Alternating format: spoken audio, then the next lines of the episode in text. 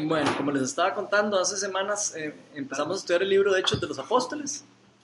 Eh, para los que no saben nada acerca del libro de Hechos de los Apóstoles, eh, es el libro que relata lo que pasa con la, con la, con la iglesia primitiva.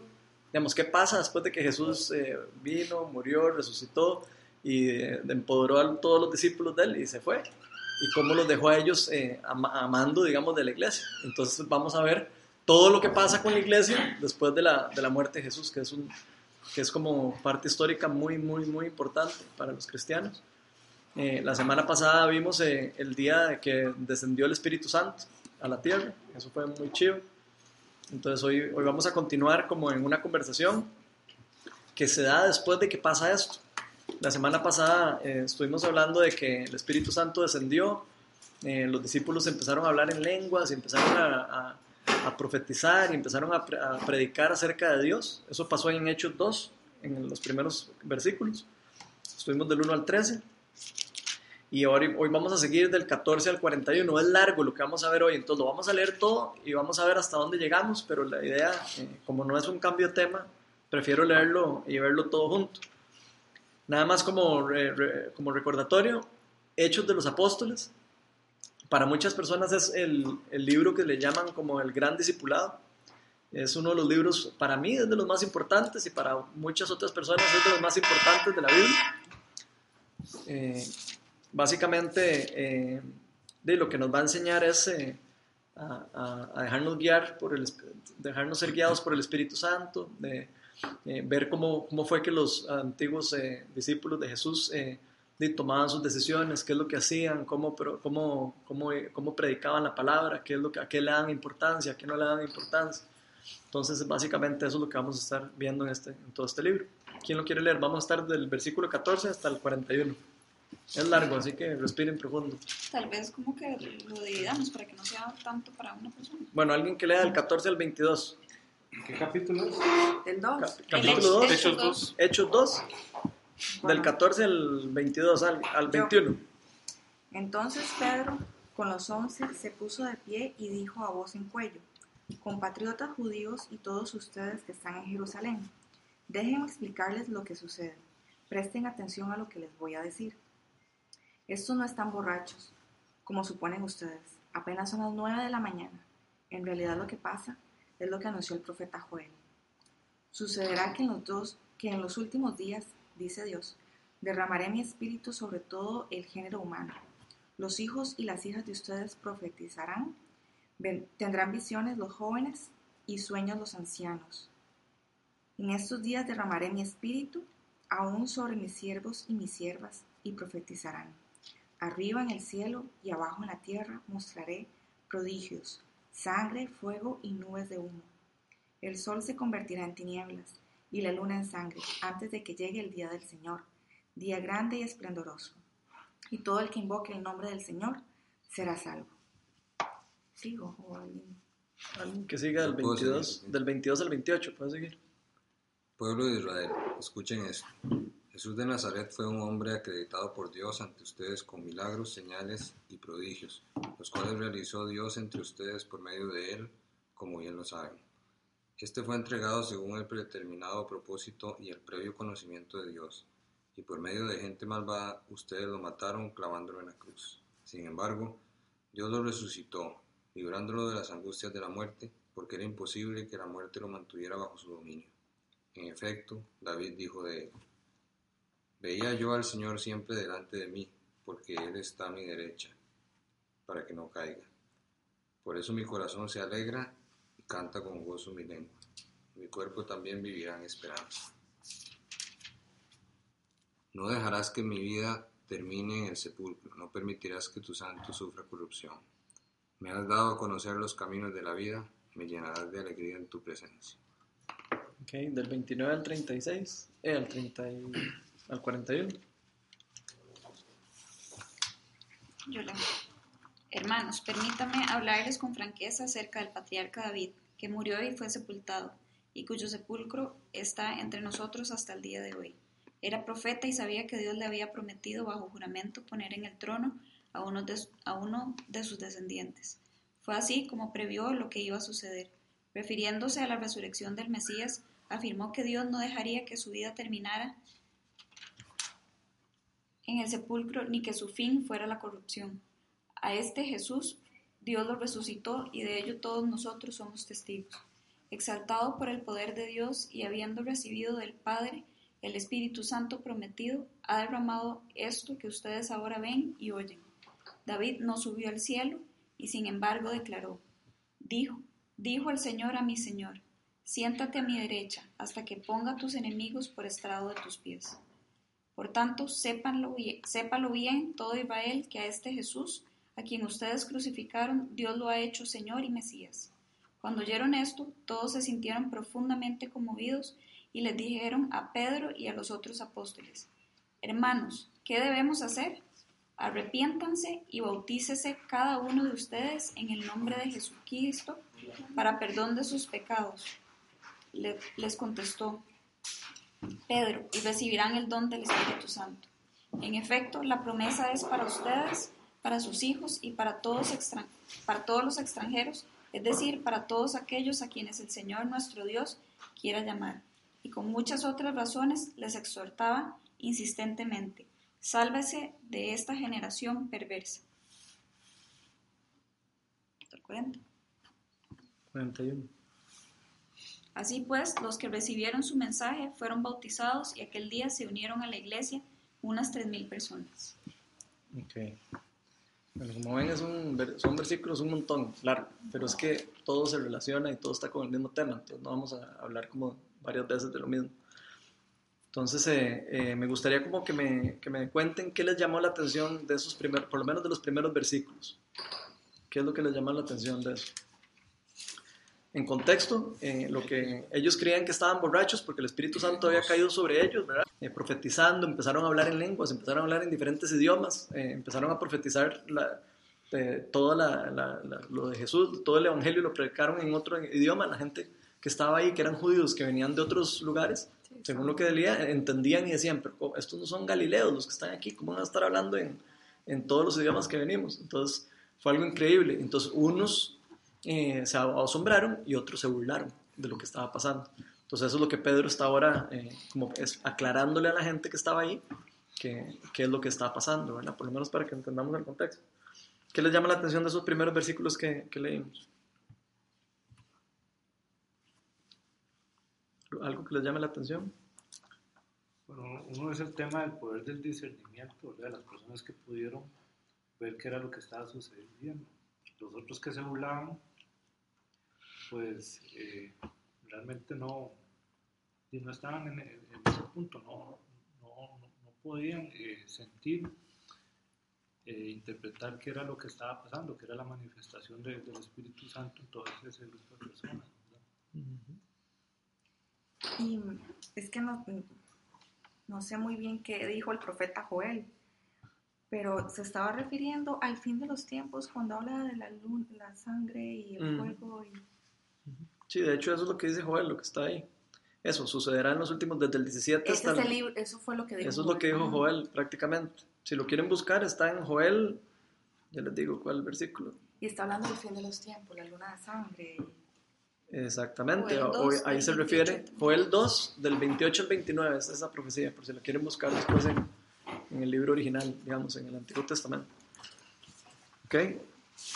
¿Qué te llama la atención de eso específico? No, quería saber si decían el Espíritu Santo. Citan de nuevo Joel, no sé en realidad quién escribió Hechos, pero cita Joel y empiezan a hablar del fin de los tiempos. Ok, eso es interesante lo que estás diciendo, sí, porque digamos, podríamos decir, em,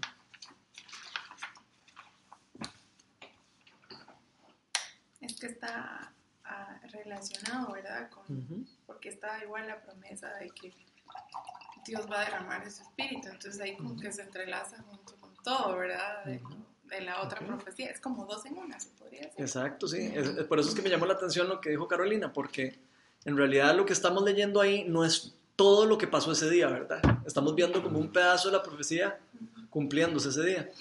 Entonces, es, la, el, donde, el, donde Dios había prometido que el Espíritu Santo ya no iba eh, a permanecer.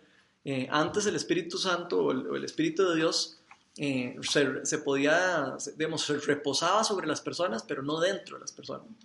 El Espíritu Santo, digamos, cuando quería empoderar a alguien Dios, el Espíritu Santo se, venía sobre la persona y, y la empoderaba, ¿okay? la, guiaba, le daba todo, pero no vivía dentro de la persona. Y, el, y la presencia de Dios eh, se confinaba prácticamente al, al, a la, al acta de, la arca del pacto, que es donde estaba la presencia de Dios, donde salía fuego y todas esas cosas del Antiguo Testamento. Entonces prácticamente la gente tenía que sacrificar los corderitos, llegar ahí para, para que la presencia de Dios perdonara los pecados y todo. Okay. Así era antes. Ahora eh, el, el, profeta Joel había, ya había predicho y otros eh, de que el Espíritu Santo se iba a derramar, en, iba a llegar un tiempo en el que Dios iba a derramar su Espíritu sobre las personas.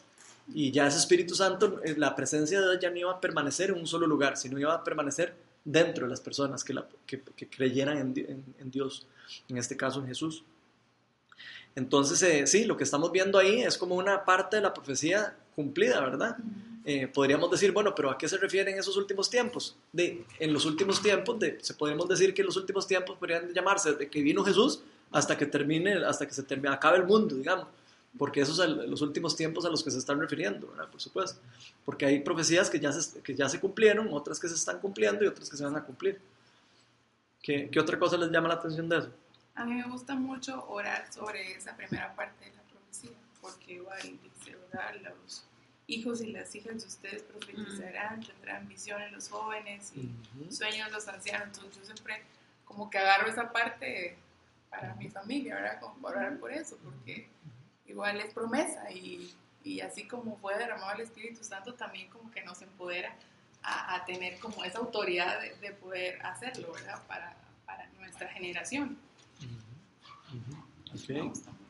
Y siento yo también que, o sea, que dice eso, o sea, que el que tenga el Espíritu Santo va, uh -huh. ¿verdad? Va a poder uh -huh. tener eh, visiones, va a tener, o sea, van a hacer, van a, tener, van a poder hacer profecía, me explico, o sea, como que ya al tener el Espíritu Santo, ya todos vamos a poder disfrutar de esos, de esos, de esa promesa, digamos.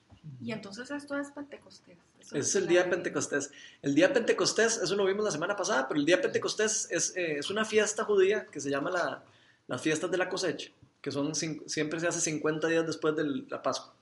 Entonces, eh, con eso podemos saber que después de 50 días, después de que Jesús fue, que murió en la Pascua, ¿verdad?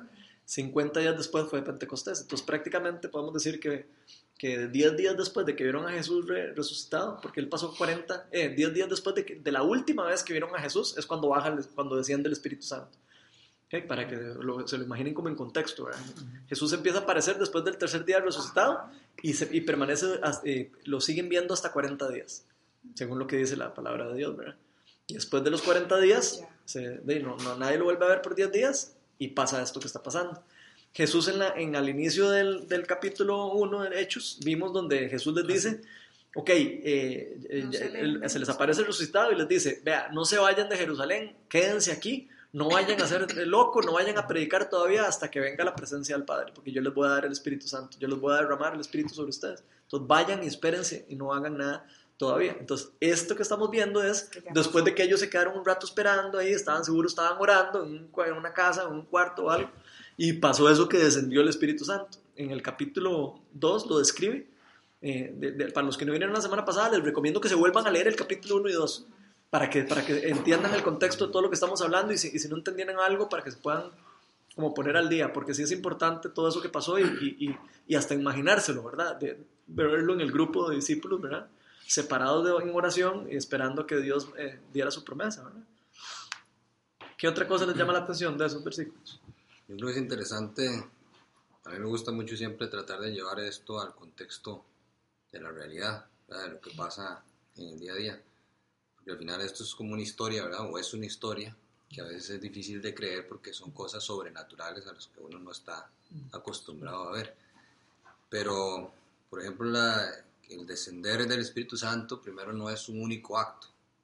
¿verdad? Primero desciende como el símbolo de la paloma, uh -huh. después desciende, digamos, aquí hacia los demás, y yo creo que al final desciende, desciende todos los días sobre diferentes personas que deciden recibir a Dios en el corazón, porque en ese momento es donde uno empieza a vivir en el espíritu, digamos, ¿verdad? Y a empezar a, a vivir el contexto de la Biblia en el día a día. Y ese yo creo que es el día más importante de cualquier persona. Después, o sea, hay, hay días que uno cumple el 80%, otros días el 20%, unos días se porta, ah, un día madreal desde la pista, el otro día ah, le deja pasar y uno vive en esas, en esas emociones. En esa lucha. Pero realmente cuando uno recibe el espíritu y, y se da ese descenso del espíritu en uno mismo, eh, en, en cualquier día, ese día uno empieza a encontrar esa fórmula de paz o esa fórmula de entendimiento para afrontar las, las cosas del día a día. Entonces, bueno, yo siempre le he dicho a Caro, o sea, mi personaje favorito de toda la Biblia es el Espíritu Santo, porque es como el que le ayuda a uno a siempre estar recordando de qué se trata todo esto, cuál es la misión nuestra como seres humanos o como cristianos, y el que cuando uno lo llama le ayuda a enderezarse otra vez cuando se está torciendo. ¿Algún otro comentario? Más ya no vivo yo, sino vive el Espíritu en mí. Sí, cuando, cuando entregamos nuestra vida a Jesús, entonces el Espíritu Santo efectivamente viene a vivir en nuestras vidas. Ahí sí, es más, más llega.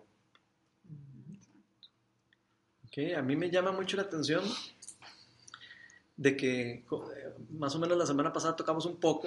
Aquí podemos ver a Pedro como cómo aprovecha la oportunidad que se le presenta para, para promulgar, las, eh, para pronunciar las palabras, las verdades de Dios, ¿verdad? Como para enseñarle a la gente que está ahí, a la gente que estaba ahí escuchando.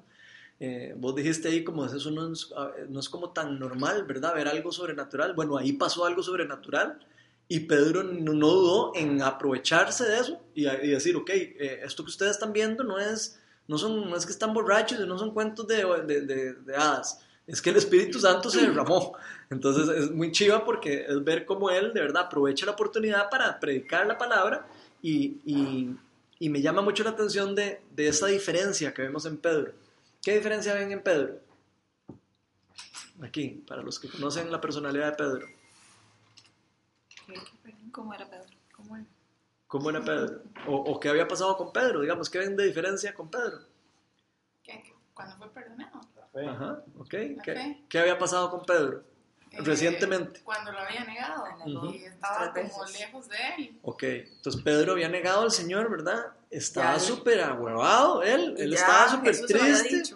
Estaba, imagínense lo que es uno haber eh, negado a, Jesús y Sí, verlo resucitar que y todo, y se imaginan el, el trauma de uno y todo, ¿verdad? Bueno, eh, ese es el Pedro que había antes de, de este evento, ¿verdad? Después de que Jesús se le aparece, Jesús le, en el último capítulo de Juan sale cuando, cuando, lo, eh, cuando lo, lo, lo perdona, ¿verdad? Y le dice, Pedro, ¿me amas? Eh, sí, sí me amas. Y le vuelve a preguntar, apacienta mis ovejas. Pedro, ¿me amas? Tres veces, las mismas tres veces que él. Entonces se ve como Jesús eh, trabajó con Pedro el, el perdón, ¿verdad? Pero a mí me llama demasiado la atención eh, esto de Pedro porque, eh, o sea, es, es un Pedro antes de- del Espíritu Santo y un Pedro diferente después de que recibe el Espíritu Santo. Una persona que acababa de, de traicionar a Jesús, una persona que no estaba segura ni siquiera si él tenía un, un- un ministerio ni nada. ¿Por, por qué? Porque él había negado, él había sido una persona que había fracasado de alguna manera, ¿verdad?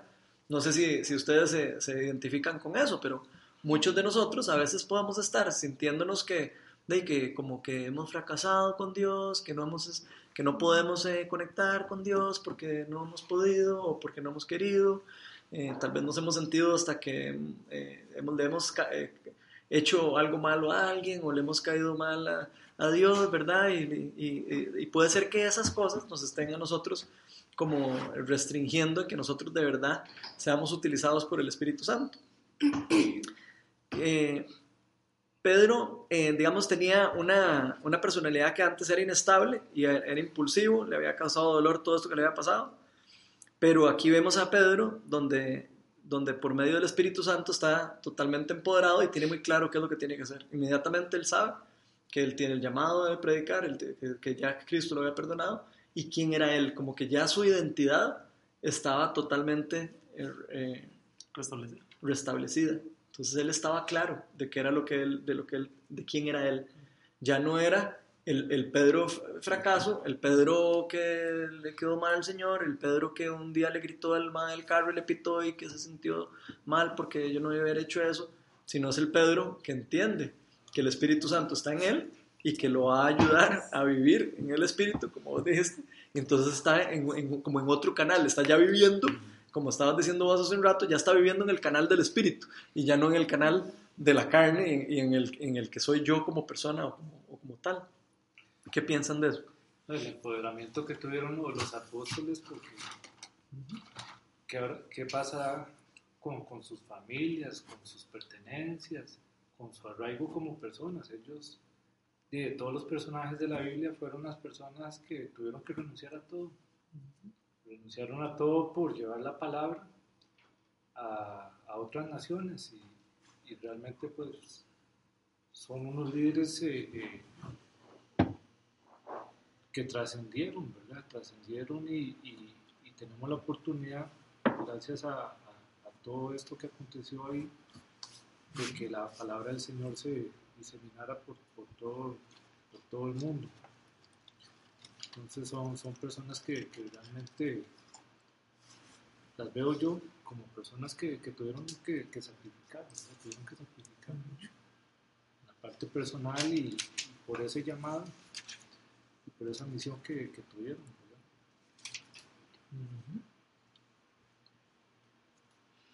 ¿De dónde venía la confianza de, este, de Pedro? Desde el Espíritu Santo. O sea, de saber lo que Dios, lo que Jesús había hecho por él. Que ya él era libre, era salvo. Y que Dios le estaba dejando el Espíritu Santo para empoderarlo a hacer, o sea, llevar la palabra de, de él a los demás. No sé, yo, yo la identidad que, que, que, Jesús le pudo haber dado, ¿verdad? Después de, de haber metido la pata, como cuando leímos con mis hijas, era, mami, Pedro, qué bárbaro, o sea, qué malo, no, ¿cómo, cómo pudo haber hecho eso? Negar a Jesús, no, qué mal, o sea, igual, mi amor, ¿verdad? O sea, uno lo hace también, muchas veces, muchas veces es así, ¿verdad? Pero, pero ese tiempo tal vez como discípulo, ¿verdad? O sea, la palabra discípulo significaba mucho. Yo a eso, después del derramamiento previo, era como esa identidad que, que Jesús le compartió durante ese tiempo, ¿verdad? Amado, aceptado, perdonado, de, el deseado, el empoderado, el todo, o sea, como, como, como ese amor eterno de Dios hacia Él. Entonces, yo siento que eso, ¿verdad? Más el Espíritu Santo, pff, lo disparó. Okay. ¿Y qué quiere decir eso para el día de hoy, como dice Juan Manuel? Traigámoslo al presente. Exacto. De que cada uno de nosotros deberíamos de ser un Pedro. Empoderado, perdonado, liberado. Yo creo que lo, sí. lo, lo, que yo decía antes es, para mí lo más importante es la importancia de poder abrirse, tener esa fe, digamos, que tenía Pedro, ¿verdad? De, de liberarse, por llamarlo de alguna forma, y dejar que el Espíritu tome control de las decisiones. Y, y a veces suena, no sé, raro. Yo mismo, a mí me, costó, me costó mucho empezar a involucrarme en ese tema, ¿verdad? porque yo era un poco escéptico y todo lo cuestiono y todo lo analizo, y entonces ah, yo mismo me decía, esto suena súper pandereta, como que tome el control y que estas vainas, y, uh -huh. pero al final se va volviendo un estilo de vida donde uno realmente ve que simplemente uno dice, ah, yo no tengo que hacer nada, o sea, él se encarga de todo, simplemente yo ah, tengo dudas de cómo tomar esta decisión, o sea, decirme cómo tomo, o sea, ya en esos simples actos son, son los momentos en donde uno se abre, tiene fe en que el Espíritu Santo, en que Dios a través del Espíritu Santo va a guiarnos en las decisiones y a partir de ahí uno empieza a tomar confianza porque empieza a ver el resultado de esas decisiones. Y uno mismo a veces se sorprende y dice, o sea, si no hubiera sido así, no hubiera podido tomar esa decisión de esa forma. Uh -huh. Entonces yo creo que igual que le pasaba a ellos, le pasa a uno que conforme empieza a hacer esas pequeñas, abrir esas pequeñas... Este, sí, esos lijas, pequeños actos de fe. Donde se, donde se mete, le va dando uno más confianza para para ir creciendo en la fe y es, creo yo, lo que, lo que hace Pedro es que está tan lleno de fe que él, él asegura y, y les, y les transmite toda esa confianza porque él está seguro de fe. O sea, al final, en esto todo se trata de fe. Pero tal vez, digamos, a la, a la pregunta tuya, Ronald, digamos, eh, ¿cómo traemos esto a la realidad? Es, es, o sea, nosotros mismos deberíamos de ser un Pedro, tal vez, ¿verdad? O sea, venir y saber que, que, que vamos, que podemos ser perdonados por todos los pecados que hemos cometido. Entonces, o sea, deberíamos de, de, de hacerlo, hacer, aceptar eso, decir, no, o sea, Dios perdónanos por todos esos pecados y sabemos que podemos tener una, incluso mejora de la, de la identidad y por lo tanto, o sea, a tomar acción muy diferente, ¿verdad? La que tomamos actualmente. Sí, yo creo que algo, bueno, que habíamos hablado en Gálatas, cuando habíamos visto Gálatas, que era lo de la gracia. Creo que cuando uno conoce el concepto de la gracia y que, de que Dios nos perdona, ¿verdad? Por saber eso es lo que nos hace a nosotros actuar por agradecimiento, ¿verdad? Y entonces ya no es por, por una obra, ¿verdad? Ni, sino es porque estoy tan agradecida con Dios de que eso es lo que me hace actuar, digamos. No sé, me acordé de, del, del, concepto de la gracia, entonces, que lo veo aquí, digamos, también en Pedro, que, que es lo mismo que le está pasando. Okay. Porque yo creo que tal vez puede haber aquí alguno, alguno de nosotros que, de, que sienta o que se sienta eh, así, que se sienta como yo no soy digno de Dios, yo no, yo no soy digno de ser usado por Dios. Eh, yo no sé, no soy suficientemente bueno como para que Dios tenga misericordia para mí. Eh, tal vez lo pueden ver en, en, la misericordia para otros, pero no podemos eh, o no lo puedan ver para, para cada uno de nosotros. Y yo creo que lo, lo que lo importante de hoy es eso, ¿verdad? Como son mentiras de Satanás para que nosotros eh, simplemente nos alejemos de, la, de, de Dios, ¿verdad? Nos alejemos de, de, lo que Dios quiere para nosotros, porque Dios quiere para nosotros prosperidad y, y, y, empoderamiento, y quiere también eh, felicidad, quiere que nosotros actuemos eh, según su voluntad. Que seamos obedientes a Él. Y eso, eh, como dice Melania, es, es como eh, todo está en el, en, el, en el entender. Pedro aquí se ve claramente como él entiende esto de la fe y, y esto de, de, lo que está pasando. No lo ve como un cuento de hadas, sino lo ve como, ok, es que el Señor murió y resucitó para el perdón de mis pecados. Y lo entiende, él, él, entiende este concepto. Y por eso es que él, al entender ese concepto, entiende el concepto que está explicando Melania acerca de la gracia. ¿verdad? La gracia es el regalo inmerecido que, que todos, eh, eh, que todos no, ninguno de nosotros nos merecíamos ser sal, eh, salvos, digamos. Todos nos habíamos alejado de Dios, dice la palabra de Dios, que el ser humano se separó de Dios al inicio en, el Edén, con, al, al, no hacerle caso a Dios con sus cosas. Eh, el humano se separó de Dios, no quiso eh, estar bajo la, bajo la eh, cobertura de Dios. Entonces, eso en la buena teoría separa al humano de la, de la santidad de Dios, ¿verdad? Y entra el pecado en, en el ser humano. La, la, vida y muerte y resurrección de Jesucristo lo que viene es apagar ese, ese, ese, ese saldo que, digamos, había entre la humanidad y Dios, ¿verdad? Es como para reconciliar a Dios, a Dios y a la humanidad. Entonces, eh, es un regalo que nadie se merecía, porque todos siempre estamos rechazando a Dios de, por, por default. O sea, nadie, dice la Biblia que nadie en el, en el mundo eh, eh, ama directo, o sea, ama a Dios eh, por sí solo. Todo el mundo está rechazando a Dios, siempre.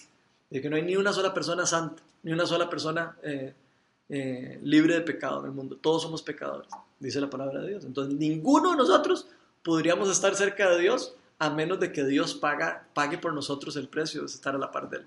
Entonces, eso es lo que, hace Jesús, lo que hizo Jesús por medio de su muerte. Él paga con su muerte lo que nosotros teníamos que pagar. Es como que Él salda la deuda.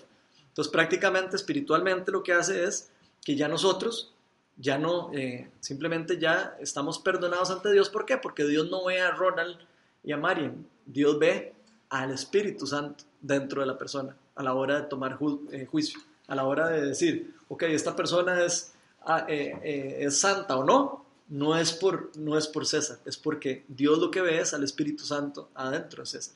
Entonces dice, sí, Él es santo. Así es como funciona. Entonces es un regalo inmerecido. César no se lo merecía, ni yo me lo merezco, ni nadie- ninguno de nosotros no lo merecíamos.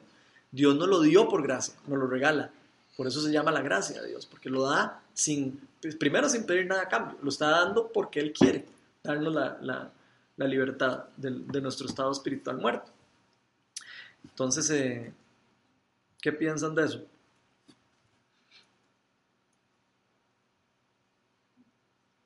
Yo creo que a uno como ser humano le cuesta mucho aceptar, o no sé si a veces es una excusa. Uno dice, yo no sirvo para esto si yo a veces me equivoco, a veces hago, entonces ¿cómo voy a servir yo como un instrumento? ¿Cómo voy a hacer otro? Y, y a través de esas cosas hay cosas súper interesantes, ¿verdad? Como, yo no sé, ¿verdad? me pierdo en las épocas y los nombres y todo esto, pero Tranquilo. eh, es interesante como Dios escoge a Moisés siendo tartamudo, creo que era Moisés, para un evento como la liberación de Egipto, digamos, o como era lo. Tenía, entonces, Y asesino, sí, era asesino. como él mismo También. podía, o sea, él mismo podía decir, o sea, ¿cómo voy a ir Sí, yo o sea, yo. a ser un líder de liberación de una nación X? O sea, primero soy tartamudo, nadie me va a entender lo que estoy tratando de decir Ujú. con la elocuencia que uno podría decirlo. Este, después tengo un pasado X, Ujú. Entonces, al final lo que resulta es, él tiene fe y dice, si usted me está mandando a esta misión, usted se va a encargar de que yo lo logre, yo simplemente soy un instrumento. Y a uno le pasa mucho eso, ¿verdad? Uno se victimiza, uno dice, no, yo no sirvo para, yo soy tímido, a mí me da pereza eso. Yo le decía a Ronald y ahora que lo decía, yo soy una persona que me costaba mucho hacer lo que estoy haciendo, que es de primera entrada, yo, ustedes están cantando y la pandereta y el otro fuma aquí a la par y el otro está no sé qué, entonces a eso le cuesta mucho a uno, pero, pero realmente cuando uno se deja de lado sus limitaciones y simplemente dice, yo, sea como sea y tenga lo que tenga, simplemente me convierto en un instrumento y, y sigo lo que Dios me pide, este, las cosas salen y, y se facilitan, independientemente de cuáles sean las limitaciones que tengamos como seres humanos. Ujú. Eso que comentaste es muy interesante porque Moisés cuando lo llama, Moisés le dice que no, que no puede. Y lo primero que Moisés le dice es, ah, no, yo no, yo no puedo, yo soy tartamudo, yo, no- yo, a mí no, mande otra persona. Y, y Dios le dice, no, es usted. Y usted es lo que, el, que va a hacer. Entonces, es muy lindo porque eso es el, ese es el ejemplo de nuestras vidas, de todos. Todos y cada uno de nosotros somos un Moisés o, o un David O un Jonás. o un, o un Jonás, o to- todos los, eh, las- todos, todos los eh, personajes de la Biblia, todos, que no, sí. todos fueron eh, ingenuos, todos fueron eh, pecadores, todos fueron torpes, todos jalaron tortas, todos... eh, David eh, fue, fue infiel a, a su esposa, mató al, al- a un- al, al- al esposo de Betsabé para acostarse con ella. Eh, o sea, es unas barbaridades y la Biblia después nos habla que David es, tiene el corazón eh, según Dios Conforme a- conforme al- a, a Dios. Entonces, eh, lo importante es entender qué es lo que quiere decir eso. ¿Qué es lo que quiere decir el, al- que alguien tenga el corazón con respe- co- eh, alineado con Dios? Y es esa, es, es esa actitud de saber que no importa que yo sea pecador, siempre y cuando yo de verdad tenga arrepentimiento verdadero y real, Dios me va a perdonar. Pero tiene que ser un arrepentimiento real y verdadero, ¿verdad? No es, el, no el arrepentimiento que uno cree de que, ah, bueno, entonces soy peco y pato. No, porque eso no funciona así. Dios conoce el corazón de uno y Dios sabe cuando uno de verdad está arrepentido y cuando uno no está arrepentido y cuando uno está haciendo algo malo y no quiere eh, simplemente hacer caso o cuando uno de verdad está haciendo algo malo porque se equivocó. Él conoce el corazón, nosotros no tenemos por qué andarle ocultando ni, ni poniendo una ca- máscara para hacerle creer a la gente que yo soy diferente, porque yo puedo aparentar aquí, frente de todos ustedes, todo lo que yo quiera, pero ante Dios no tengo, no, yo no, no hay máscara que me oculte a, a mí, estamos desnudos ante Dios, entonces eso es como lo, lo, lo más importante, ¿verdad? El entender esa actitud de que sí, nos, somos, somos pecadores, nos vamos a equivocar, nos vamos a caer, vamos a, a- de repente nos va a entrar una chicha algún día, probablemente, vamos a hacer algunas cosas que después decimos, pues ya no debería yo ya, ¿verdad? Así como hacer eso.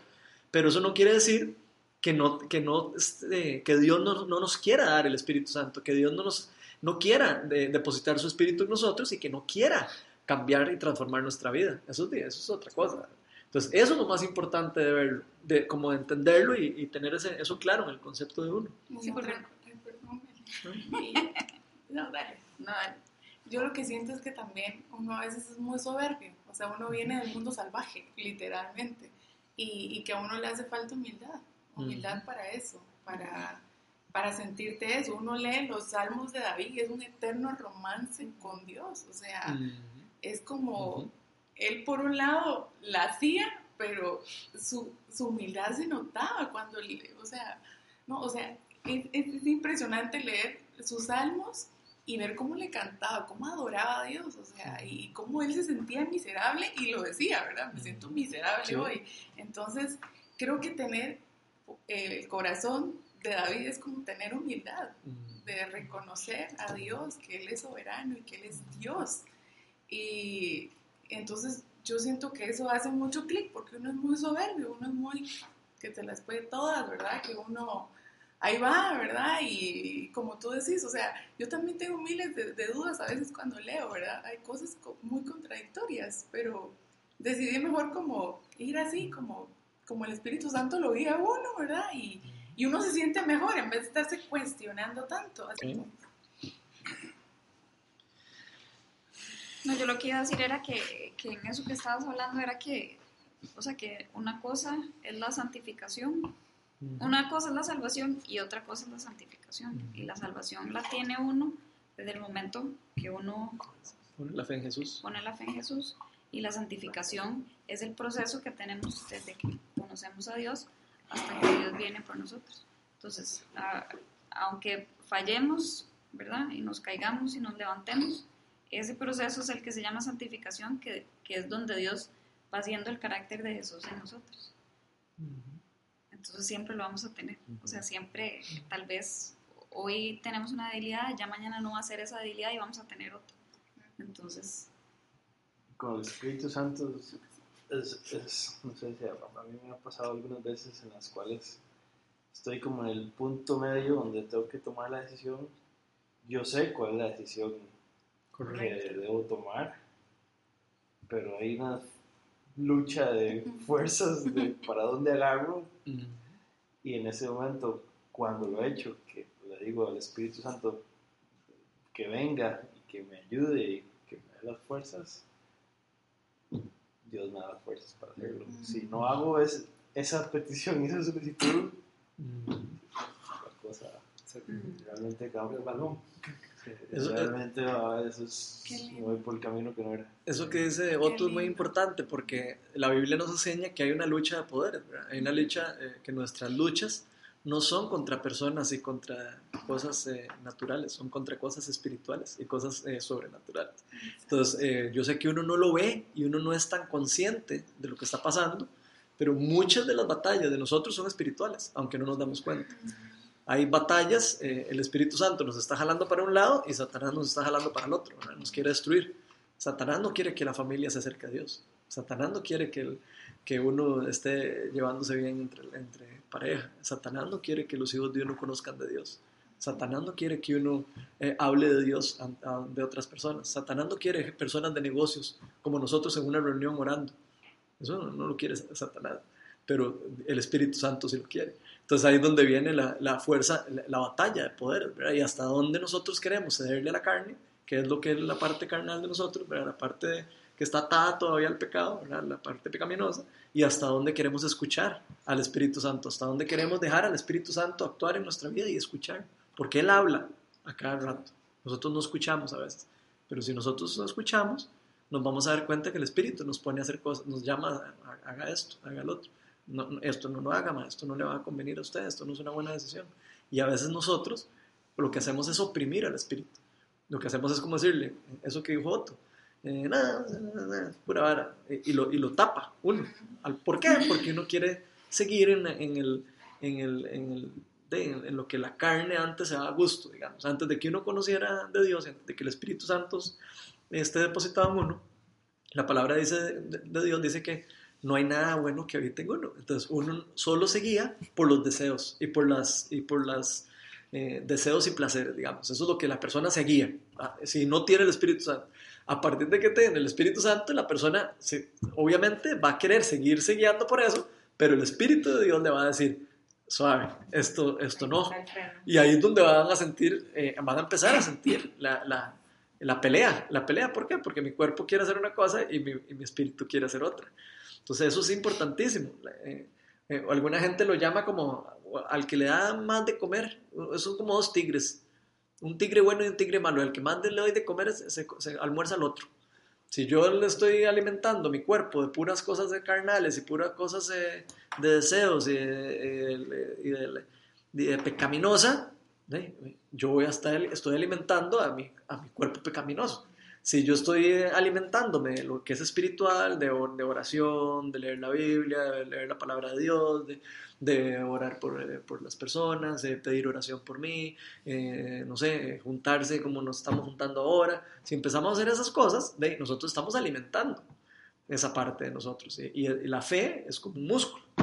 Ya lo hemos hablado. Eh, una persona que va mucho al gimnasio, es fortachona y está con todo, ¿verdad? pero deja de ir un mes al gimnasio y empieza ya, y puña, ya se vuelve a ratonar porque vuelve a ir y ya, no, ya me, es lo mismo en la parte espiritual, es lo mismo.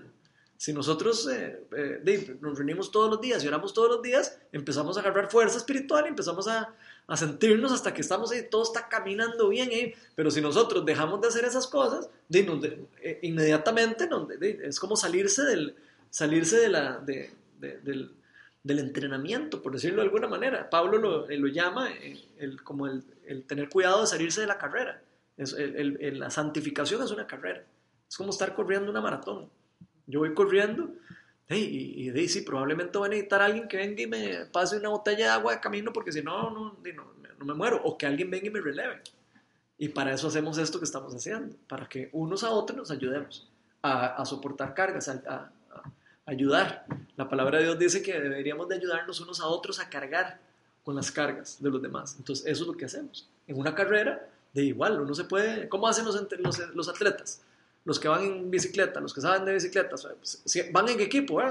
los más malos se ponen adelante y se van eh, comiendo todo el viento y todo, y los, y los otros se van atrás y después cambian, igual que los pájaros, igual que todo. o sea, e, es increíble cómo de verdad, eh, simplemente es como dejarnos, de verdad, dejarnos apoyar por, por, por, personas que nos pueden apoyar, ¿verdad?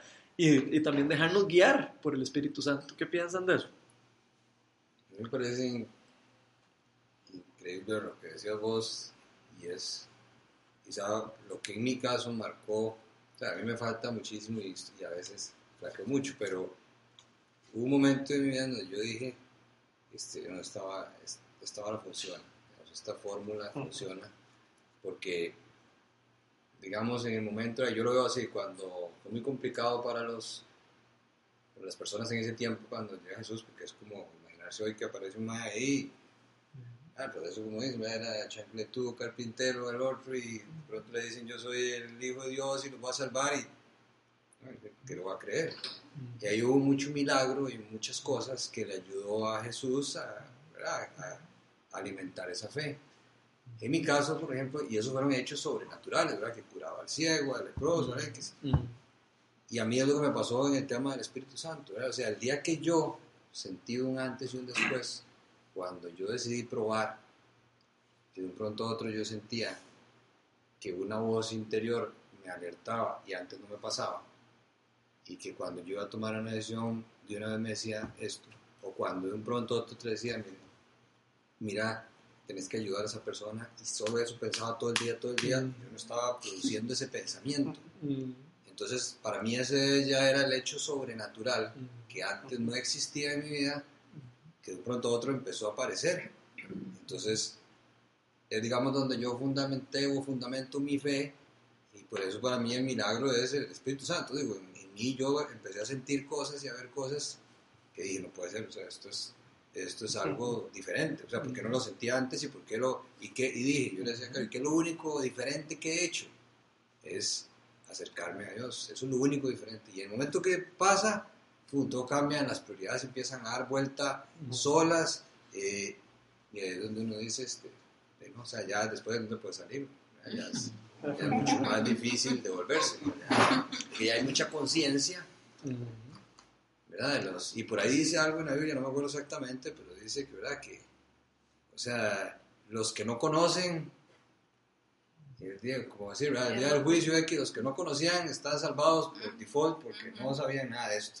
Pero usted que conoce, o sea, ya conoce, ya no, ya no tiene, ya no tiene salvación, o sea, tiene que entender y tiene que Tiene que alimentarse y tiene que poner exactamente. Ok. Eh, se me fue la idea de lo que tenía en la... Pero eso está lindísimo. Sí, A mí me, está- pasaba- me pasó igual una vez, me acuerdo que estábamos, eh, estábamos en mi casa y estábamos con mi familia y me acuerdo que algo me levanté yo como a criticar a, así como a hacer burla de una señora, ¿verdad? Sí, y yo hice la mímica así, entonces todo el mundo se empezó a reír y, donde, y al batito sentí una cosa tan horrible y yo dije, ay no, ¿por qué hice esto? ¿Verdad?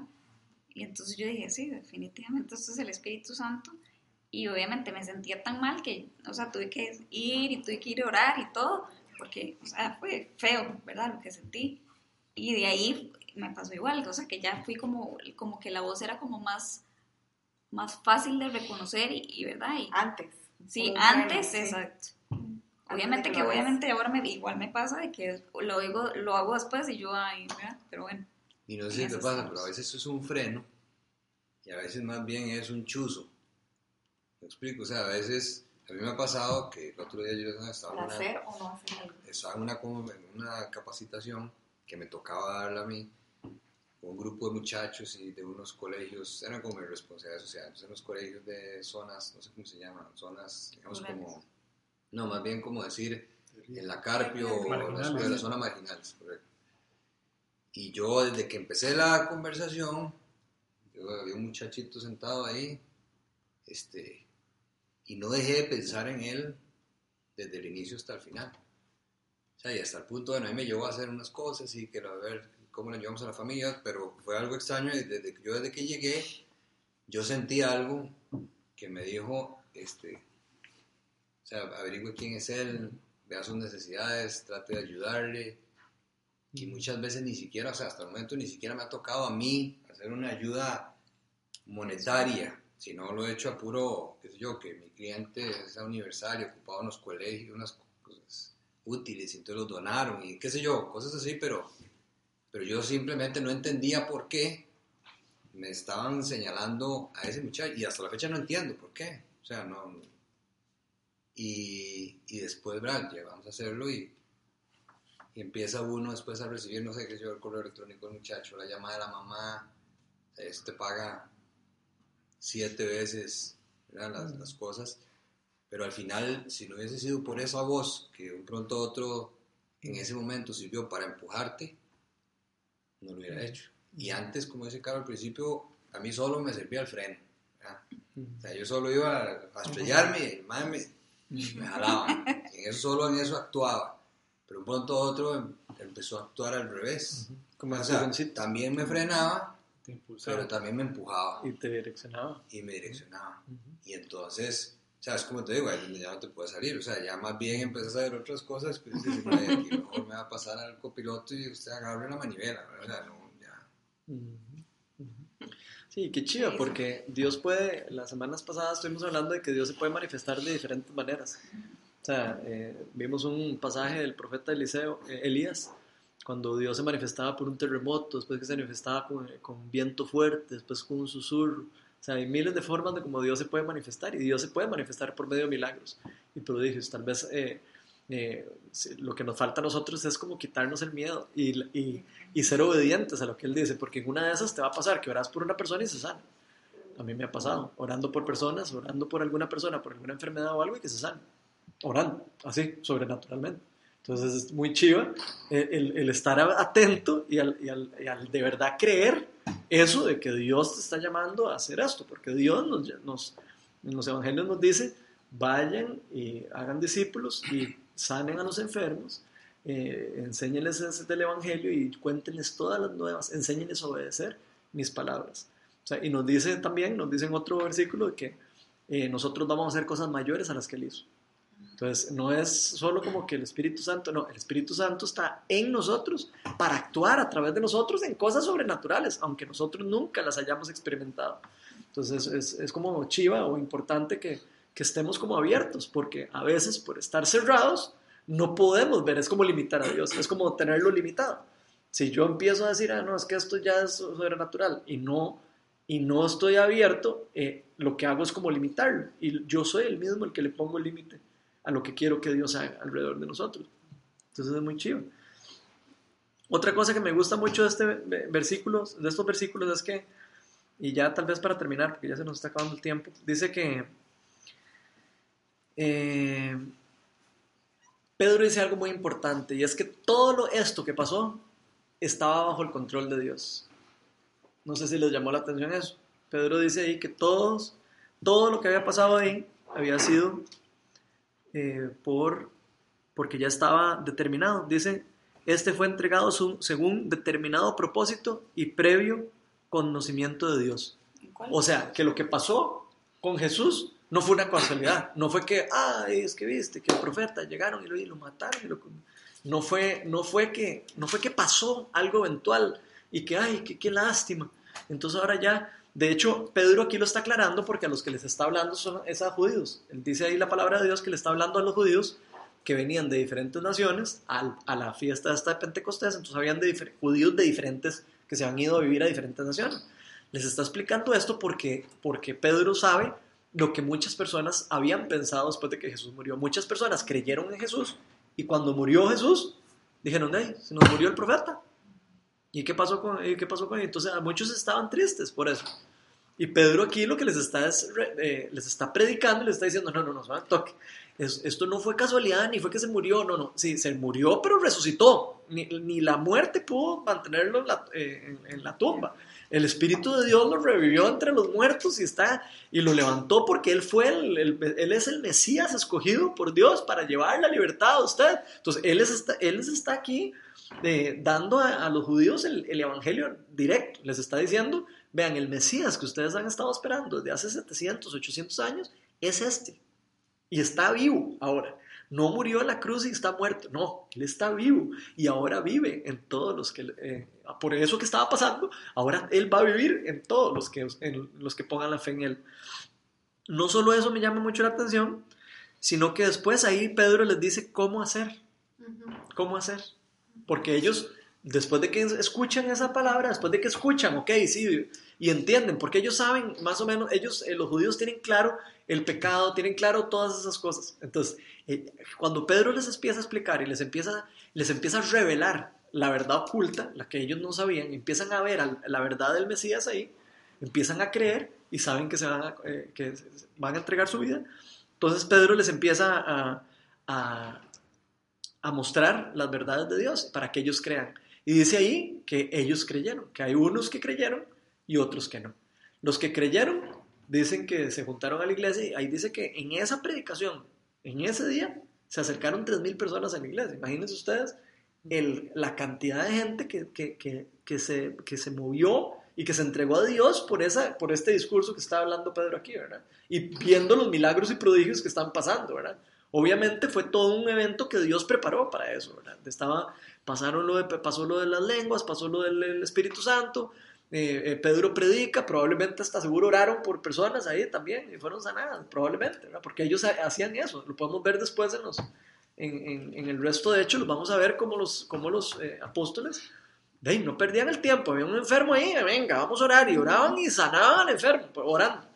Entonces, qué, qué chiva ver cómo cuando la verdad de Dios se expone a las personas y las personas están abiertas y escuchan, cómo el Espíritu Santo de verdad los llama y los atrae de una vez y los, y los agarra y los hace sus ovejas. ¿Qué opinan de eso? Aquí, aquí dice lo que, lo que vos dijiste, que, que, era lo que tenían que hacer. ¿Y qué dice? Versículo 38. Arrepiéntanse y bautícese cada uno de ustedes en el nombre de Jesucristo porque aquí decía, cada uno, todos se sintieron profundamente conmovidos y le dijeron a Pedro y a los otros apóstoles, hermanos, ¿qué debemos hacer? Y él les contesta, arrepiéntanse y bautícense cada uno de ustedes en el nombre de Jesucristo para el perdón de sus pecados, le contestó Pedro. y recibirán el don del Espíritu Santo. ¿Ok? Entonces vean que ahí Pedro les está diciendo cómo, hace, cómo reciben el don del Espíritu Santo. De una vez les está diciendo. ¿Qué opinan de eso? ¿Qué sienten de eso? ¿O qué El- les llama la atención de El eso? otro día en una, eh, un- una muchacha que me gusta escuchar a mí, que es de, de, de la iglesia de Bethel, la voy a decir en un podcast de ella que, que tanto así como uno invita a Jesús al corazón, que también uno debería de invitar al Espíritu Santo. O sea, invitarlo a que venga a nuestra vida. Y que, y verdad, y darle como el control de, de, de- de nuestra vida al Espíritu Santo también. Y me pareció que sí, o sea, que tiene toda la lógica del mundo porque, o sea, yo puedo creer en Jesús y sé lo que hizo, pero puedo, aún así, creyendo en Jesús, no, no cederle el campo al Espíritu Santo, como decía eh, Juan Manuel. Sí, tal vez es importante Sí. eso, recordarnos que Dios es- no es una sola persona, son tres. Dios Padre, Dios Hijo y Espíritu Santo. Y la palabra de Dios nos enseña que hay que tener una relación con los tres. Entonces es, es importante eso que está diciendo Melania. O sea, tener la comunión con el Espíritu Santo es importantísimo en el caminar cristiano. ¿Por qué? Porque es el que nos guía, es el que nos va... O sea, eh, Dios Padre, nosotros, eh, digamos, el acceso lo tenemos por medio de Jesús y, y el Espíritu Santo es el que nos lleva a Jesús. Prácticamente que es como en esa fila, ¿verdad? en ese orden, digamos. Jesús es el que nos lleva al Padre, el Espíritu Santo nos lleva a Jesús. Entonces, el, el Espíritu Santo es algo que nosotros necesitamos definitivamente para poder ver a Jesús y en todos esos momentos de dificultad y todo, poder volverla a ver a Jesús en, en esos momentos donde, donde a veces sentimos que no está, que, de que no está, ¿qué es lo que está pasando? A veces pasamos tribulaciones, todos. A veces pasamos sufrimientos, pero el Espíritu Santo nos da el consuelo.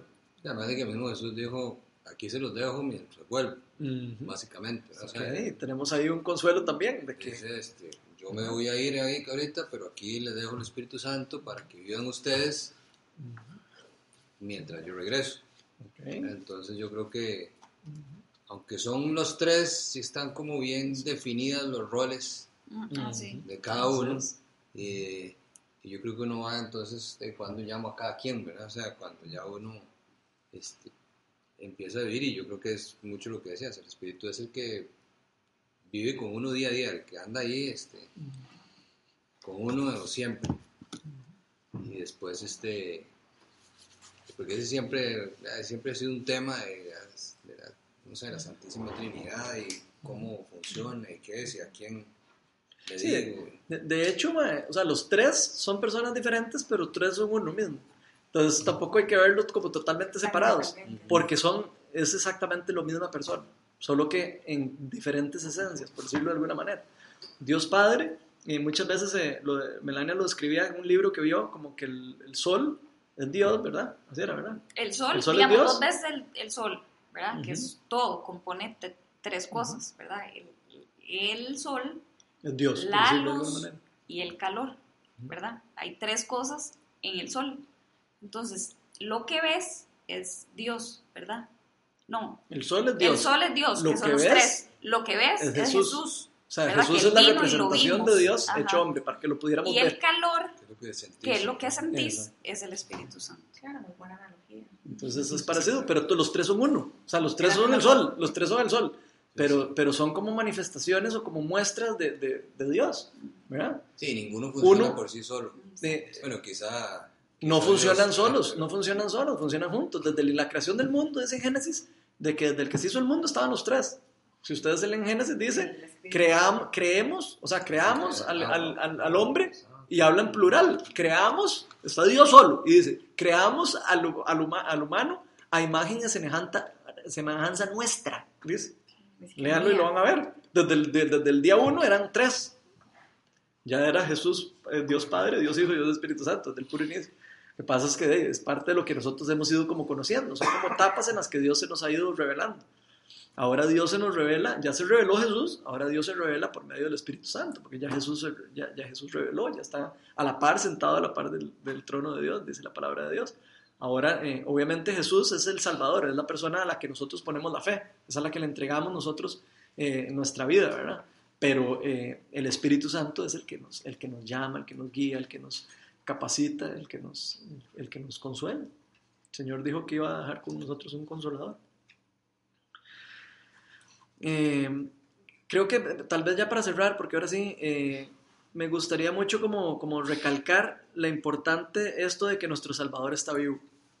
Porque muchas personas, eh, a veces se nos olvida como, como entender eso, que Jesús no, no está muerto. A veces decimos, sí, se murió Jesús y el Espíritu Santo, sí, pero no, pero es que Dios está vivo. Y parte, o lo más importante de la, de la fe cristiana es eso, es el hecho de que Jesús salió de la tumba. ¿Ya? O sea, si, no, si, si Jesús no se hubiera levantado entre la tumba y Jesús no hubiera resucitado y no hubiera tenido un cuerpo resucitado y no hubiera tenido un, un cuerpo transformado, la esperanza de nosotros sería nula. ¿Por qué? Porque dice la palabra de Dios que nosotros vamos a ser transformados igual que Él. Entonces, es muy importante eso para la fe cristiana. Nosotros creemos, y ahí ahora Juan decía, eh, de, eh, Jesús dijo que Él volvía. Entonces, eso es un consuelo también. Va, Jesús va a venir por nosotros en un momento y vamos a ser transformados, vamos a ser eh, eh, re, resucitados nosotros de entre los muertos también, igual que como resucitó Jesucristo, es lo que dice la palabra de Dios. Entonces, hay que, eso hay que, a, hay que aceptarlo y hay que entenderlo y hay que casi que aceptar esa verdad y, creer, y creerla en nuestro corazón porque es parte de lo que hace a Pedro aquí eh, empoderado para hablar, empoderado para hacer. ¿Por qué? Porque él tiene claro eh, perfectamente quién es él, tiene clara su identidad, tiene clara a dónde viene, a dónde va, cuál es su propósito, tiene todo claro. Entonces por eso es que él puede actuar con esa, con esa libertad y con esa eh, tranquilidad y con, y con, esa, con esa pasión que decía Juan Manuel, que chiva ver cuando alguien habla con pasión acerca de Dios, porque vos podés ver que si esa persona está hablando con pasión, si esa persona está hablando con, así como está hablando Pedro, vos decís, sí, man, tú te dices, es verdad. O sea, es porque la persona lo cree. O sea, nadie, nadie que no cree algo puede hablar de algo que, no, de, que de verdad no lo cree. Entonces, creo que lo, uno de los retos para nosotros es si de verdad nosotros estamos creyéndonos el Evangelio, creyéndonos lo que Jesús nos está diciendo y lo que, no, y lo que hizo a través de, todo, de todos estos eventos que hizo, ¿verdad? Y lo que Él quiere hacer a través de nuestra vida, porque creo que es como, como un reto, ¿verdad? Para nosotros, el qué es lo que Dios quiere hacer en nuestra vida, es toda una aventura. ¿Qué es lo que Dios va a querer hacer con cada uno de nosotros, en nuestra familia, en nuestro trabajo, en, nuestra, en, en nuestro grupo social? En, ¿qué, ¿Qué es lo que va a hacer Dios con nosotros? Y si nosotros vamos a permitir a Dios hacer lo que Él quiere hacer a través de nosotros, o si vamos a, a estarle bloqueando y, cerrando, y, y, y, diciéndole, no, aquí, de aquí no me saque porque yo estoy, ya eso me incomoda. Y hasta dónde nosotros permitamos a Dios trabajar es hasta dónde vamos a ver la gloria de Dios. Nosotros podemos ver la gloria de Dios aquí en la tierra, porque el Espíritu Santo está derramado aquí y Jesús dijo que el reino estaba aquí. El reino ya estaba aquí, estaba cerca de nosotros. O sea, nosotros podemos experimentar eso. La pregunta es hasta dónde quiero yo experimentarlo. ¿Quiero experimentar un reino en los cielos ya en la tierra? ¿O, esperar hasta que venga el Señor Jesús y a, ver eh, qué trae con el reino? No, el, Señor nos llamó a nosotros a experimentar el reino ahora, a que seamos felices ahora, a que seamos plenos ahora, a que seamos empoderados ahora, a que seamos unidos ahora, a que seamos amorosos ahora, a que seamos compasivos ahora. O sea, es, es una invitación de la hora. Entonces, no sé, creo que sería lindo que nos llevemos como, como ese reto, ¿verdad? Sí. Si realmente estamos dejando al Espíritu Santo hacer lo que Él quiere hacer o estoy haciendo lo que yo quiero hacer en mi vida. ¿Algún comentario? Nada más que, digamos, lo que sucede es que el mundo busca la lógica. Creemos lo que está comprobado, creemos lo que han estudiado y cosas así. Uh -huh. Y entonces, cuando recibimos al Señor y al Espíritu Santo, lo que significa es que empezamos a caminar en lo sobrenatural, ¿verdad? Creer que existe el Espíritu Santo y que para tomar una decisión yo decido que, que el Espíritu Santo me está hablando y decirme qué hago con esta decisión, es algo sobrenatural, ¿verdad? Que para el mundo es ilógico, ¿verdad? Pero que en este momento yo decido moverme en ese sobrenatural y dejar que el Señor me guíe para tomar una decisión, ¿verdad? Entonces el mundo siempre te va a decir que eso no porque no tiene sentido y el Señor por naturaleza, Él es sobrenatural, ¿verdad? Él es soberano, entonces a medida que, que, digamos, uno empieza al principio como a cuestionar, ¿será o no será? ¿Verdad? ¿Pasará o no pasará? ¿O este está loco y yo no estoy loco? ¿Verdad? Yo soy más lógico y este está, eh, ¿verdad? Eh, fuera de, del sentido común. cuando vas entendiendo más, digamos, al Señor, te vas dando cuenta que más tienes que dejarte guiar por Él, ¿verdad? Más pasas de cuestionarlo al principio a tener una expectativa alta de cómo me vas a sorprender hoy, ¿verdad? Y ahí es donde deberíamos de caminar, como lo hizo Pedro, ¿verdad? De pasar a, ¿será cierto esto, Señor, lo que, que lo puedes hacer? A esperar a que Él me asombre con lo que tiene planeado hacer, que es diferente, ¿verdad? Cuando yo paso a, tener una expectativa de cómo vas a hacer hoy conmigo, ¿verdad? ¿Qué vas a hacer? El- el- digamos, la forma y la perspectiva de ver las cosas es muy diferente, ¿verdad? A lo que decía Ronald, cada día tengo que esperar algo diferente de Él, porque Él es sobrenatural y entonces Él va a hacer algo conmigo hoy, ¿verdad? Y si me muevo en esa, en esa línea, más va a hacer Él conmigo, ¿verdad? Así como es con una decisión, con cualquier cosa que me sucede, Él lo puede hacer a medida que yo me pongo más, digamos, a su disposición, ¿verdad? Más me, me dejo llevar por eso sobrenatural que Él puede hacer, más va a hacer Él conmigo, ¿verdad? Y celebrar más, no, no que Él murió, sino que Él está vivo, porque a veces nos pasa mucho eso, ¿verdad? Que se celebra más que el Señor murió a que el Señor está vivo y resucitó, ¿verdad? Y tenemos que estar contentos porque Él resucitó y está conmigo, que es lo más lindo, ¿verdad? Yo puedo contar con Él y vivir con Él en mi paso a paso. Y eso, digamos, debe ser el mayor motivo de alegría, ¿verdad? Como que, que Él está conmigo, que vive conmigo, que lo experimento y que lo puedo vivir, ¿verdad? Tal vez antes de, de hacer- cantar una canción y, y- y el que pueda se queda, el que se tiene que ir se va, podemos compartir un ratillo, el que quiera, el que ya se tiene que ir porque va atrasado se puede ir. Me gustaría nada más aclarar una cosa y es que eh, las semanas pasadas vimos una cosa acerca del arrepentimiento y el remordimiento. Y como hoy hablamos de arrepentimiento, hoy, Pedro estaba hablando, arrepiéntanse de sus pecados y sean bautizados en, nombre del Señor Jesús. Eh, importante eh, recordar un poco lo que hablamos de Judas. Cómo Judas le dio remordimiento lo que él hizo, pero no se arrepintió. No es lo mismo. No es lo mismo sentir arrepentimiento que sentir remordimiento. Entonces, nada más que se los dejo ahí para que estemos como pensando, de verdad si estamos viviendo remord- en remordimiento o estamos viviendo en arrepentimiento, que son dos cosas muy diferentes. El remordimiento lo que hace es nada más que me hace sentirme mal. Y el, y el, eh, el arrepentimiento me hace arrepentirme lo que hice mal y, y tratar de no ser otra vez igual. Entonces, eso es, es sumamente importante para el caminar con Dios. ¿verdad? ¿Hasta cuándo quiero yo eh, vivir en, eh, peleando con el Espíritu Santo? ¿O hasta cuándo quiero mejor darle el volante, como dijo Juan Manuel? Y, ok, mejor agarre usted el volante, vaya, yo no quiero seguir peleando con usted, quiero dejarlo que usted haga lo que usted quiera hacer. Entonces, bueno, vamos a adorar.